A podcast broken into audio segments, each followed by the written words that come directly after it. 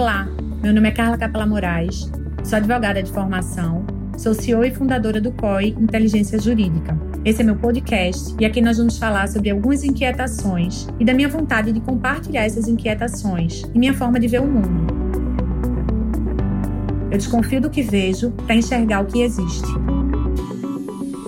Depois que eu recebi essa premiação da IBM, as pessoas queriam entender por que, é que eu tinha sido premiada. E para explicar um pouco mais, porque quando a gente fala em inteligência artificial, isso parece um universo tão distante. É um universo que já existe, mas parece algo tão de volta para o futuro, tão distante, que as pessoas querem entender exatamente como foi e o que é. Como eu venho de uma área muito conservadora, que é a área jurídica, e que, em tese, é muito alheia à área tecnológica, porque é muito aquela história, né? Ah, eu decidi fazer faculdade de direito porque eu dei uma matemática, porque eu dei o pensamento cartesiano, quando na verdade não é assim que as coisas funcionam. E muitas vezes, assim como foi feito quando eu criei o COI, era justamente o caminho inverso, você pegar uma área que é abstrativa e tornar isso uma área cartesiana, foi um processo curioso, pelo menos para mim, e quando eu falo com as pessoas, para elas também, principalmente as da área jurídica. E é engraçado, porque sempre me perguntam onde eu li, como eu aprendi a fazer isso. Eu aprendi fazendo. Tiveram alguns livros que eu fui lendo ao longo, mas livros de gestão. E o que eu aprendi foi fazendo. Inclusive, tem várias coisas que eu fiz que depois é que eu descobri que tinha um nome já em gestão, que nem isso eu sabia. Quando a gente fala isso na área jurídica, a primeira coisa, a primeira inquietação que vem é um raciocínio corrente no mercado de que um escritório jurídico não é uma empresa. Isso não é verdade. O escritório jurídico é uma empresa. Inclusive, o Brasil é um dos poucos países do mundo onde um escritório de advocacia não pode receber investimento. Todo canto do mundo, o escritório de advocacia pode receber investimento de um banco de investimento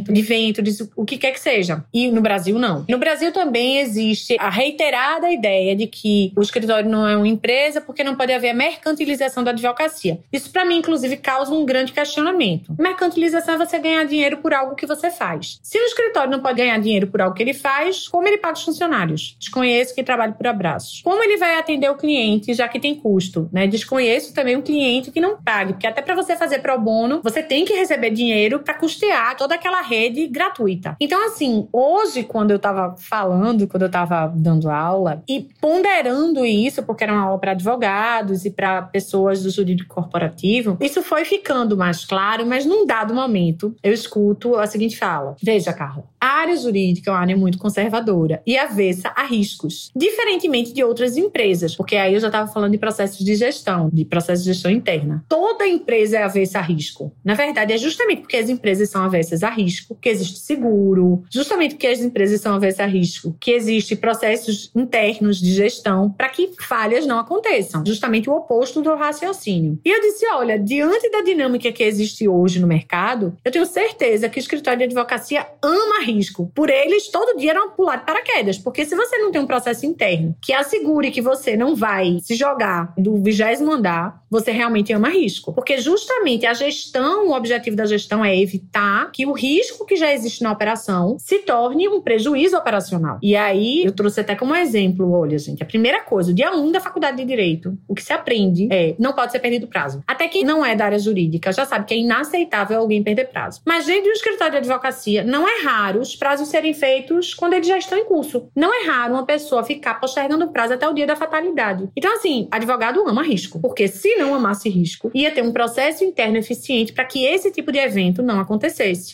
Ter um processo interno eficiente para que, acontecendo-se isso uma vez, entender o que aconteceu de errado no processo e redesenhar o procedimento para que das próximas vezes aconteça da maneira certa. Então, tudo isso tem a ver com o fato de um escritório não se ver como uma empresa. O escritório se vê como uma estrutura prestadora de serviço, mas que não é uma empresa e, portanto, não precisa saber de gestão. Quando, na verdade, um escritório é uma empresa cujo objetivo é prestar serviço jurídico. E por isso mesmo, para que ele seja eficiente, para que ele consiga agregar valor na entrega dele, ele precisa se ver como empresa. E aí, semana passada, a Gartner publicou um diagrama muito interessante, é muito o que eu penso. Eu, quando resolvi fazer uma tecnologia, eu antes fiz um planejamento de gestão dentro do escritório lá da Raimundo Capella. A partir desse mapeamento, que depois eu descobri que o que eu tinha feito era um redesenho de fluxos operacionais. E a partir desse redesenho de fluxos operacionais, eu escolhi fazer metodologia metodologias ágeis, que tinha a ver com o tipo de operação que eu precisava fazer, Scrum especificamente. Dentro disso, eu tinha uma tecnologia que não me atendia, disse, bom, vou fazer uma tecnologia. A tecnologia que eu tinha não me atendia porque ela não cumpria premissas técnicas e ela não cumpria premissas de atendimento ao cliente. Então, eu já tive um caso com aquele prestador que eu liguei para fazer uma reclamação e a pessoa gritava do outro lado comigo, assim, desesperadoramente. Se você é um fornecedor, já não é aceitável gritar. Agora, se você é um cliente, veja,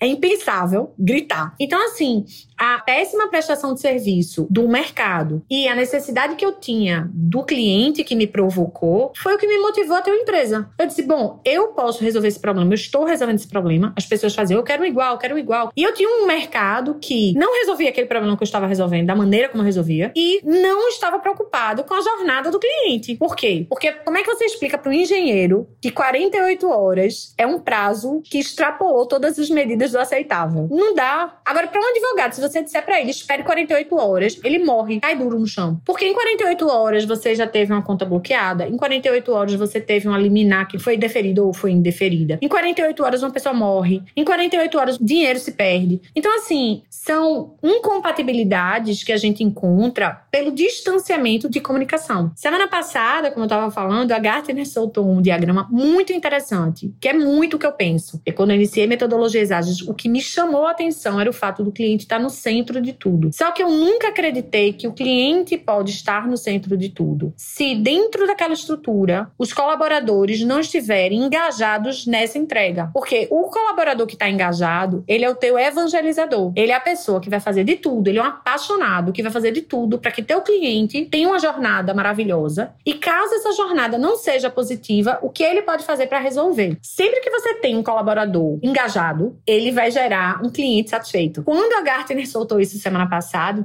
é isso, exatamente isso. E isso é fundamental, porque dificilmente uma equipe desengajada vai gerar um cliente satisfeito. Porque ela já está por aqui com aquela estrutura, né? por aqui com a companhia. Por que, que ela vai defender a bandeira, evangelizar? Porque a questão da evangelização é muito mais profunda do que o serviço. A evangelização é você estar tá numa mesa de bar e defender a empresa que você, naquele horário, nem está trabalhando, mas você defender, ó, essa empresa entrega isso, é muito legal, a gente tem um trabalho muito massa, muito sério. Então, as pessoas mais uma vez, precisam entender que está tudo conectado, está tudo compartilhado. E a Gartner chamou esse novo movimento de Total Experience, que é aquela experiência de ponta a ponta que leva em consideração pessoas. Sejam as pessoas que estão dentro da estrutura, trabalhando para quem está fora, sejam as pessoas que estão fora da estrutura, recebendo aquele serviço feito por pessoas que estão engajadas dentro da estrutura. E isso eu achei muito legal porque veio junto um conceito novo, pelo menos para essa área, de plasticidade. Tá? A, gente, a gente ouve muito falar em plasticidade quando a gente fala de neurolinguística, de cérebro, essas coisas todas. Dentro da minha ótica, esse conceito de plasticidade vai se contrapor ao conceito de resiliência que vem sendo praticado no mercado nos últimos anos. A gente sempre ouve falar em resiliência, não, você tem que ser resiliente. Resiliente é aquela pessoa que, não importa o que aconteça, de bom ou de ruim, ela sempre volta ao status quo, sem que aquelas circunstâncias abalem ela de maneira estrutural. Plasticidade, ela vem justamente dentro de uma outra dinâmica. É capacidade de mudar rapidamente e reagir de maneira muito efetiva e urgente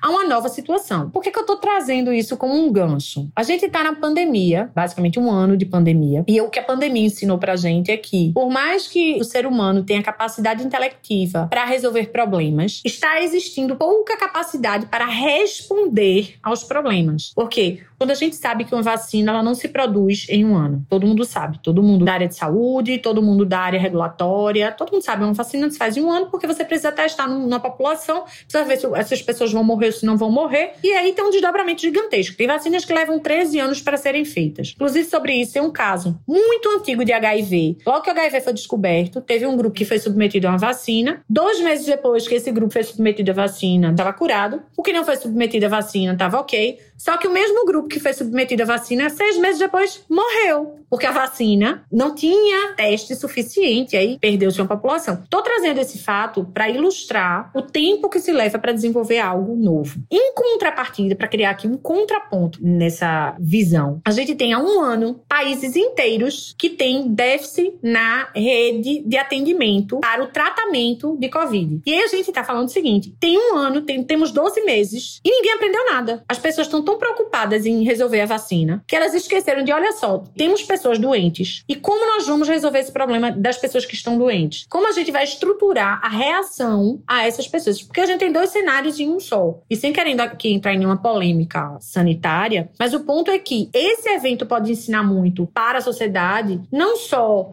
é, com relação à previsibilidade de risco, a como se comportar em casos de risco, mas principalmente corporativamente, como as pessoas, como as empresas podem se preparar ou estarem atentas às mudanças que vão acontecendo. Isso é plasticidade. E é isso que precisa cada vez mais ser disseminado. Quando eu falo num contraponto à resiliência, porque agora a gente está tendo basicamente resiliência. As pessoas viram catástrofe, um bocado de gente morreu. Nada mudou, continuaram no, no status quo em busca da vacina, os hospitais ainda muito despreparados, repetição de lockdown. Então, o que mudou no cenário de 12 meses de aprendizado? Nada, não houve aprendizado então. Não foi suficiente para mudar a dinâmica de pensamento. E aí vem esse novo conceito, dizendo que, olha, a capacidade aqui, o gol aqui é você tem uma estrutura, você é provocado por essa estrutura e como você reage a ela de uma maneira efetiva ou seja, temos os doentes que precisam ser tratados, como isso vai acontecer, e temos a vacina que precisa ser buscada. Então, assim, as empresas, eu não estou falando de área de saúde, mas de como as empresas corporativamente chegam a um determinado resultado, principalmente quando a gente fala de inovação, é que quando a gente fala em plasticidade, a empresa ela tem a consciência da autofagia, vai tendo autofagia, porque ela sabe que à medida que ela tiver acomodada ou à medida que ela não estiver pronta para responder a novos cenários, ou mesmo criar novos cenários onde ela cria a resposta, ela não vai conseguir evoluir. As maiores empresas que perpetuaram nos últimos anos, elas tiveram plasticidade. As que não tiveram, as que foram mais resilientes, muitas delas foram pro buraco. Então, assim, para fechar tudo isso, o que eu queria trazer era justamente esse contraponto. Duas questões. O mundo agora, ele é integral. Então, não tem como você falar de experiência total sem você abordar a experiência do teu funcionário, do teu cliente interno e unificar ela com a experiência do teu usuário. Porque um vai dar suporte ao outro no quesito reputação da empresa. E dois, esse novo conceito que vem surgindo e que vem com muita força, né? Porque ele cria um âmbito onde você sempre tem que estar tá pensando para frente ou medindo novos casos para onde você não vai morrer. Então, qual que é a minha conclusão de tudo isso? Considerando-se que o escritório de advocacia é uma empresa e que as novas empresas, as que vão perdurar no mercado, precisam ter plasticidade e uma visão para dentro e para fora para que sejam completas, a gente tem que entender que a indústria jurídica precisa avançar. Deixar para trás esse receio e esse medo de mudanças, de abraçamento a novas tecnologias, para efetivamente assumir a dianteira e transformar a empresa que realmente é. Eu sou Carla Capela Moraes, sou CEO e fundadora do COI Inteligência Jurídica, e essa foi minha inquietação de hoje. Você pode me acompanhar nas minhas redes no Instagram, arroba Capela e também no www.coi.com.br.